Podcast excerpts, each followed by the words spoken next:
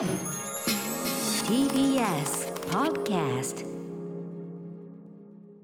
時刻は6時30分になりました。8月19日木曜日。TBS ラジオをキーステーションにお送りしているアフターシックスジャンクション。パーソナリティは私ライムスター歌丸。そして木曜パートナー TBS アナウンサーのうないりさです。ここからはカルチャー扱いの気になる人物動きをご紹介するカルチャートークのコーナーです。はい今夜のゲストは、えっと、お電話がつながっております。映画監督の浜口竜介監督です。浜口さんこんばんは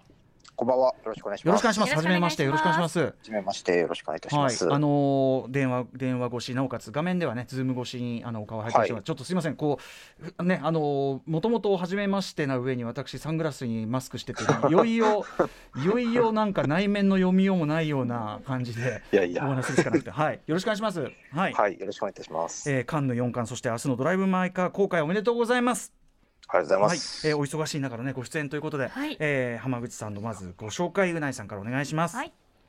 浜口竜介さんは2008年に東京芸術大学大学院映像研究科の修了制作「パッション」がサンセバスチャン国際映画祭や東京フィルメックスに出品され高い評価を受けますその後も商業デビュー作「寝ても覚めても」や短編集「偶然と想像」脚本を手掛けた黒沢清監督作「スパイの妻」などが世界的な評価を受け続けています。そして明日8月20日公開の商業長編映画2作目「ドライブ・マイ・カー」は日本映画界初となるカンヌ国際映画祭脚本賞を含む4冠を達成されました。はいいやすごいことですよね。うんえーということであの詳しくはちょっとねあのお知らせの後にお話を伺いたいんですけどちょっと全然関係ない話として今日この後あのー音楽コーナーがあってそこ豆腐ビーツなんですよ、今日。あご縁が。そうなんですよ。なんかあのたまたまなんですけど、はい、はい。あの寝ても覚めてもね主題歌豆腐ビーツ起用されてましたけど、ね。はい。あのちょちょっと遡っての全話になっちゃいますけど豆腐ビーツの起用はなぜこれ、ね寝ても覚めてもやったんですか？いや、もともとその、まあ、その前のハッピーアワーっていうのを神戸で作っていたんですけれども、うんうん。そのハッピーアワーを豆腐さんがですね、うん。まま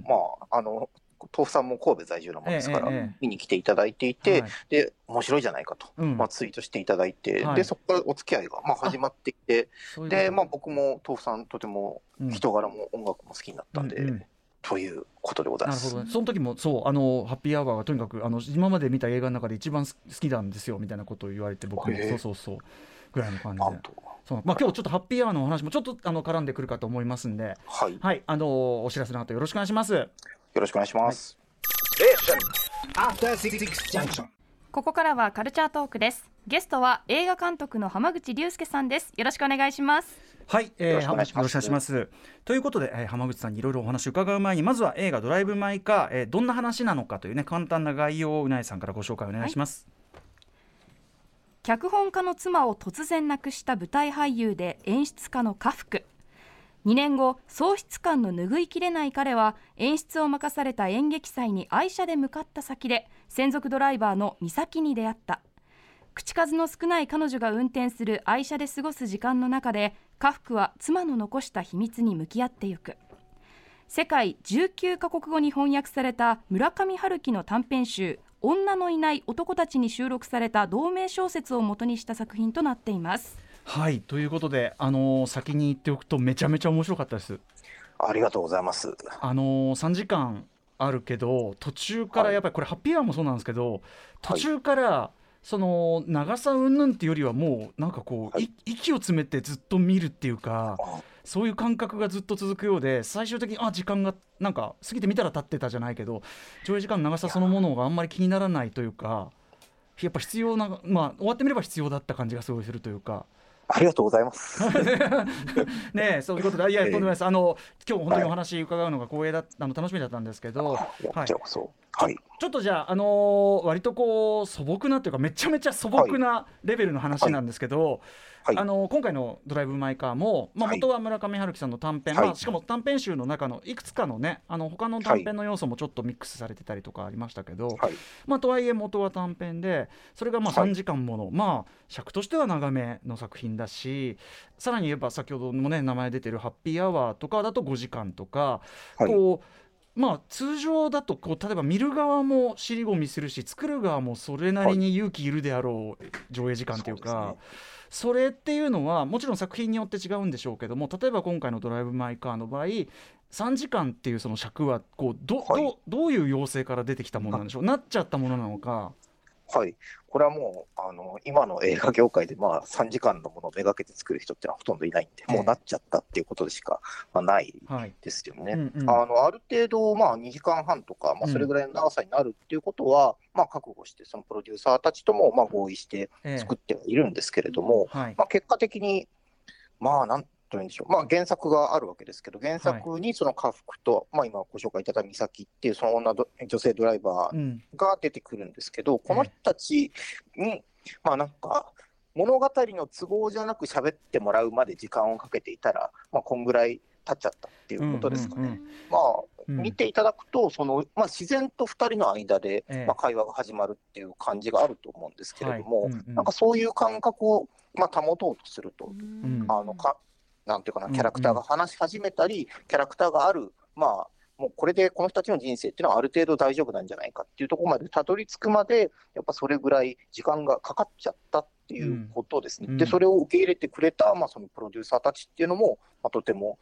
すごいなと、うん個人的には思っています。あのーもう今まさにご本人がかなりこう確信そのものに近いことをおっしゃっていただいたなと思うんですけどそのはい、あのお話の都合ではなくえっと、はい。なんていうかな？でもまあお話を構成する、まあ、セリフなり展開なりっていうところに至るまでを、なんていうんですかね、観察にも近いようなこう、捉えていくというかそれにじやっぱ時間がかかるっていうことなのだろうなっていうのはもちろん見てる実感としても思うんですけどはい、そこですごく今回面白いなと思ったのはあのまあ、ワークショップワークショップじゃないな、えっと、ワークショップ的なというかあの台本の、まあ、ある舞台を作り上げるとその家はい。福という主人公が、まあはい。えーチェーホフをやると。で、はい。あのーその台本の読み合わせをしていくという場面が結構捉えてたりとかしますけど、そこで、あのーできるだけ感情を入れずに読めみたいなことをずっとやったりしてます、あのはい。僕のこうなんていうんですかね、あのー知った範囲で言うと浜あれって浜口さんのまず演出方法そのものではないんですかっていうはい、はい。ことをそうです。はい。その、まあ、リハーサルの風景っていうものがあるんですけれども、まあ、そこでやっている方法、その、まあ、舞台劇の演出っていうのは全然僕は経験がなくて、まあ、取材をしたりとかもしたんですけど、えまあ、それで、まあ、こういうふうにやるのかっていうのもたくさんあったんですが、えはい。まあ、結局、まあ、いい演技を作るための、まあ、方法として、まあ、自分が普段まあ自信をある程度持ってやってる方法っていうのを、はい。まあ、結果的には残したというか、そういう感じになっています。それをこう劇中でこう、はい。自分がそのこの映画がまさに作られているやり方をプロセスを見せる、しかもそのそこの部分に関してはちょっとドキュメンタリークな匂いすらするようなはい、感じでっていうのが、まあ例えば「ハッピーアワー」の途中あの非常に奇妙なワークショップの場面がありますけど、なんかこう本当にそこだけは本当に何かが立ち上がる瞬間みたいなのを何かが立ち上がるまでじっくり待つみたいなのってはい、すごく浜口のさんの映画の一つ特徴な気もするんですよね。こはい。ううんありがとうございます。まあ、そうですね、まあ、なんでこういうことをやるのかっていうのは、まあ、自分でもよくは分からないんですけど、ただ、まあ、うんうん結局、その何かが立ち上がるのを待つっていうのは、はいというか、まあ、このリハーサルのシーンだけにも必ずしも限らなくて、はいはい。まあ、大体、なんか感覚としてはそういううん。感じなんですよね。うん。まあ、何かが立ち上がるまでずっと、なんというか、うん。見てなきゃいけないっていうことが、まあ、どの場面でもあって、まあ、そはい。の仕事風景としてたまたまリハーサルもあるし、うん。まあ、その仕事として、まあ、なんていうか、やっぱり具体的なディテールというものが仕事に関しては、仕事を描くということに関してはあった方がいいので、そういうはい本読みっていう自分がある程度、まあ、なんていうんですかね、上っ面ではない、うん。まあ、こういうやり方っていうものが実際にあるし、実際そこからいい演技っていうものが生まれてくるっていうことがあるんじゃないかと思う方法をそこに関しては採用しているっていううん。感じなんです。あのーなるほど、あのーそもそも今おっしゃられてるようなことってそもそもはい。生身の人を使って、は実際にまあはい。動いてるところを、まあはい。演技って言ってるけどその、生身の人間が、えーはい。こう言葉を発する様をしかも言葉を交わす様とかをこう取るって、そもそも本当はそういうこ効果というかね、自然に話してたりとかそこに人が生きてるように感じられるうん。みたいなことを目指して、まあ、実写ってほん、まあ大げさっぱに言えば目指して捉えてると思うんですけど、はいなんかそことそのでもそれはが、まあ、おっしゃったようなその何か立ち上がるのとプロセスを,、を待つ演出法っていうのが今回のそのえ演技っていうのをまつわるそのある人があるセリフを喋ってあるロールを演じているっていうことと、うん。でも実際の自分たちのその人生の中でもその、はい。どこまでが意図された言葉で意図されない行為でとかって、はい。線引きしかも外側から他人を見るとそれは全然分かんなくてつまりはい。そのトータルで何が本当とか何がその人の核なのかってやっぱり得体がなかなか知れなくてその得体の知れなさっていうのとそこから立ち上がってくる何かって毎回その浜口さんの映画見ててすごくこう心がざわつく、まあこれ面白いってことなんですけどはい。常にざわつく部分ではい今回それがすごくやっぱりめちゃめちゃそのえまさに演技の話をする映画だから。はい。すごくこうエッジを持って立ち上がってくるというかはい。それがスリリングだったんですね僕は。ありがとうございます。えんなんかそのえはい演演技っていうことに対演技その生きるということと演技というのの関係性みたいなのってすごくはい浜口さんの中で大きいのかなと思うんですけどどうでしょうか？ーそうですね。その、まあ、僕自身が本当に俳優さん見てて、演技ってなんだろうっていうことをまあ単純に思うんですよ。まあええ僕自身はまあその、全然、なんていうんですかね。まあちょっとその学生街に出たりとか、そういうぐらいのはありますけれども、ええその演じるってことはまあ何なのかよくわからないんですけど、うんただまあ、あの時折、まあ本当に何が起きてるんだろうって思うようなことに立ち会うわけですよね。ええこの人たちっていうのは、まあ、実際は、まあ、例えば家福は西島秀俊さんだし、うん。まあ、美咲は三浦透子さんなんだけれども、ええ。まあ、でもその家福と美咲が話しているようにしか見えないっていうような、あの気持ちになることっていうのは、まあ、でもこれはあって、はい。これが一体どういうメカニズムで起きているんだろうっていうことは、まあ、やっぱりやっていてすごく興味があるし、はい。まあ、今回やっぱりそのドライ・マイ・カーっていうその村上春樹さんの原作の中で俳優が主人公っていうこともあって、まあ、この演じるっていうのは一体どういうことなんだろう、一体何が起きてるんだろうっていう問いに結構がっつり取り組めるものではあったんです。で、それが一体何なのか結局わからないんですけれど、ええただあの、やっぱり単純にあの驚くんですよね。その、うんそういう演技に出会うと、こっちは結果として単純に驚く。そこで何が起きてるかっていうのは、まあ、わからないけれども、はいただその、まあ、正直その3時間、驚いたものだけをつないでるっていうような感じなので、はい。そういう点で、そのざわつきというか、ええ。なんか得体が知れないというか、ええ。一体これは何なんだっていう感覚を、その映画を見ながら持っていただけてるんじゃないかと、うん。まあ、それは僕が現場で感じていたあものなんです。それは僕がそれが何か知ってるわけじゃなくて、ーうんうん。なんかそれをただお伝えしているっていう感じなんです。おーなるほど。じゃあその村上春樹さんの原作はそういうものをこう、う浮き上が際立てるのにすごく格好のはい素材だったという感じなんでしょうか？そうですね、僕自身がまあ興味があることっていうものをまあそもそも扱われていたし、うんまあ、あとこの車っていう要素も含めて、まはいあ、僕自身が、あの取り扱いたいものだったので、うんあの今回、チャレンジをさせていただきました。まあ、車に乗ったその男女がいてとかってまあすごくこう、なんていうかなまあものすごい表表面的な話になりますけどすごく映画っぽいじゃないですかやっぱ車、はい、あでもそうです、そうだと思います。やっぱりそのはい。映画っぽくなるっていうまず賞賛もあったわけですよね。そうですね、まあ、やっぱり映画っていうのはモーションピクチャーなんで、まあ、うん。動いてなんぼっていうところがあるので、うん。でまあ、僕は昔からよくその会話劇を書いているんですけど、ええ。まあ、会話劇ってやっぱり喫茶店とかでやるとまあ全然動かないわけですよね。はいはい。ただそれが、まあ、その動いている空間、まあ、例えば、うん。まあ、電車でもあの車でもはい。いいんですけれども、まあ、動いている空間の中で会話を始めると、それは途端に、まあ、生き生きとしたものになるし、うん。まあ、何か緊張感を持ったものになるというか、うんうんやっぱそのそれはその乗り物っていうのが、うん。まあ、どっかからどっかに向かう途中の時間ってことも関わってると思うんですけど、はいはい。なんか、まあ、今この場でしか生まれないような会話っていうものになる気がしていて、うんうんそれでまあ、この、まあ、ドライブ・マイ・カーなんで、えまあ、この乗り物っていう、まあ、主題というかテーマも自分の中ではすごく、うん。まあ、映画になるものだというふうはいにはました。すごいこう個室で気を許した会話が起こりやすい空間でもあると同時に、まあ、これネタバレないようにしないといけないけど、序盤で、まあ、その車の中が決して安全じゃないっていう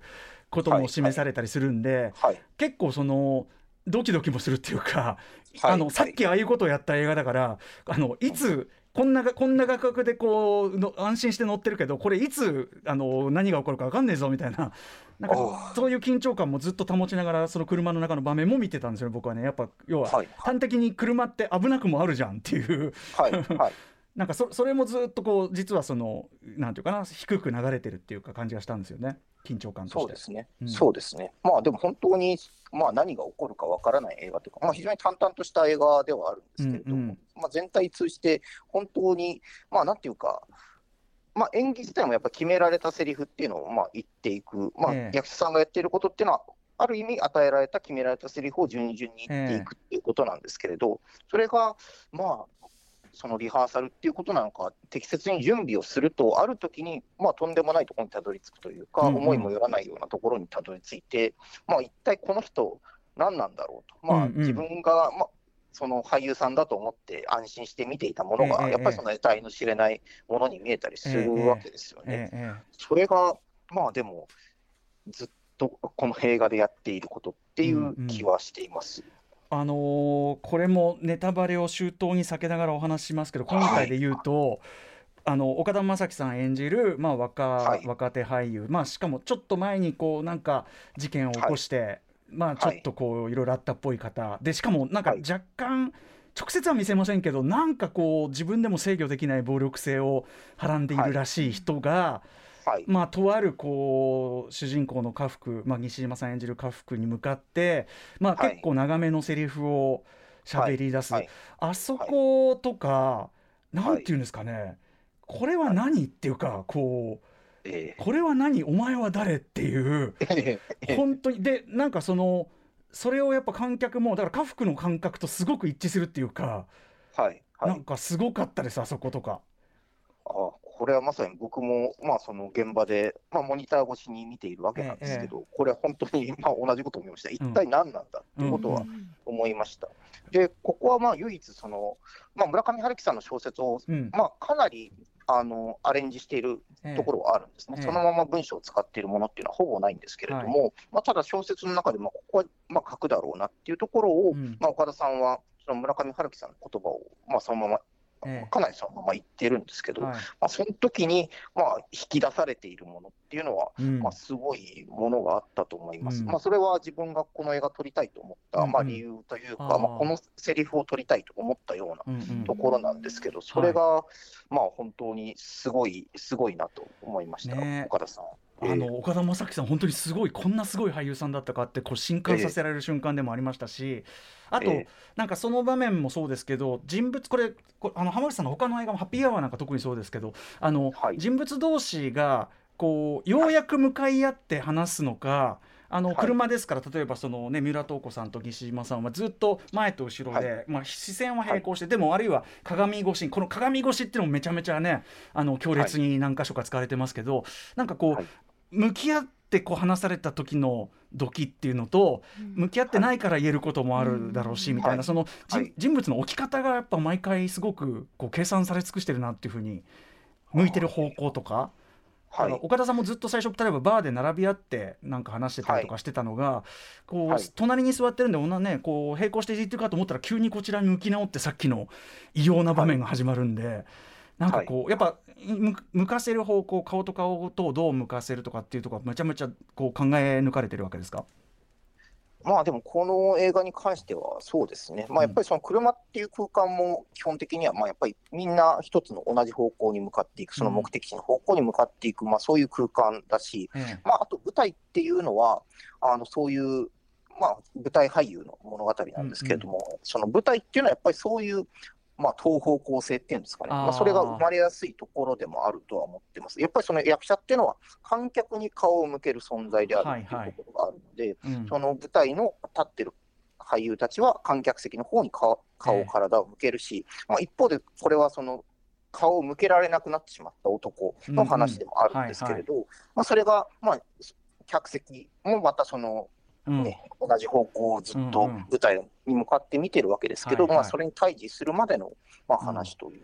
だふうには、確かに。あのなってると思います。はい。まあ、だからこそね、まあ、これもうんあれですけど最後すだからこそすごく巨大な感動が来るというかね感じでしたね、はい。そこがね本当に、はい。あとやっぱりその演技の、はい。あちょっとだんだん時間近づいてるんですけどそのあ。演技の生々しさを捉えるっていうところで言うとやっぱ役者さん自身もそのはい。変化してるく感じっていうのは浜口さん自身も感じられますか？その撮ってって。はい、そうですね、やっぱりどんどんその、まあなんか、まあ、テキストっていうと硬いですけど、うん。まあ、セリフテキストと、まあ、親和性が上がっていくというか、まあ、どんどん、まあ、一つになっていくっていうような感覚っていうのは、すごく感じていました。うん。あのそれは、まあ、その本読みっていうのは何度も何度も繰り返してるっていうこともあると思うんですけれども、はいええ。まあ、役者さんだけがやっぱりできる、なんか、うん役自体の理解っていうのがあるんですよね。え演出家だからって僕がその役を解釈できるわけじゃなくてーうんうん。で役者さんとその役柄の間で生まれてるものっていうものがあって、まあ、そういうものにはもうこ見てるこっちは追いつけないんですけれど、あのそのなんか端っこだけでも捉えようと、うんうん。まあ、カメラを置き続けているというか、うん。うんそういう感じです。なんかその役者さん自身の変化というのが多分役柄上というべきか物語上というべきか、そのみ僕見てる側僕らからするとその主人公が要するにまあ得体の知れない他他者というか本当に得体の知らないっていう話が続いてあげく自分のこともよく分かってなかったなっていうことに気づいた主人公がこうちょっとあ自分ってこういうことなのかなっていううんとこに気づくみたいな毎回そこに、はい。でそこになんかこう次のコミュニケーションとか次の人生の可能性が見えて終わるみたいな、はい。なんかそういう感じ。だから浜口さんの映画って結局見終わった後は僕はやっぱりいろいろ恐ろしい話が続くんだけどなんかやっぱりすごくなんか元気が出るっていうか希望が出るというか感じがしますいつも。うん。はい。まあでもこの話、まあ、村上春樹さんの、まあ、短編なんですけど、長編はいつもそういううん。感じですよね、村上春樹さん。はい。なんかそれをすごく意識したというあか、やっぱりその、まあ、長い時間観客に付き合ってもらう以上、うんうん。まあその、なんていうか、それに見合うもの、まはい。あ、そのわずかなりとも希望っていうものにたどり着きたいっていう思いでは、やっていた気がします。確かに「ドライブ・マイ・カー」っていう短編そのものはもっと突き放してますもんねもうちょっとね。ええ。確かに確かに、なるほど、ええあの浜口さんすいません時間があっという間にあっという間です。ねん。これですよ、はい。あっという間に時間が経ってしまう感覚。はいです、えーということで、えっと浜口竜介監督最新作「ドライブ・マイ・カー」は明日8月20日から東宝シネマズ日比谷ほか全国の劇場で労働ショーをいたします、まあはい。メッセージとか言われてもあれでしょうけどこちょっとこれ聞いてるあのリスナーの方にちょっと一声監督からかけるとしたらまあでも本当にその村上春樹さんの原作をまあいただいて、それでそれを表現している役者さんが本当にまあ素晴らしいと、もう僕自身驚き続けたものが映っているので、皆さんもぜひ劇場で驚いていただきたいと思っています。とおっしゃる浜口さんの演出というのが恐るべしということなんだと思いますが、はい。いやいや。うん、あとまあねちょっとあのいろいろ他の先の細かい話はいずれまたちょっと機会があれば、ははい。いあのお話伺わせてください。はい、はい。えー以上浜口竜介監督インタビューでした。貴重なタイミングでのご出演ありがとうございました。ありがとうございました。ありがとうございます。ありがとうございました Station. After Six Junction.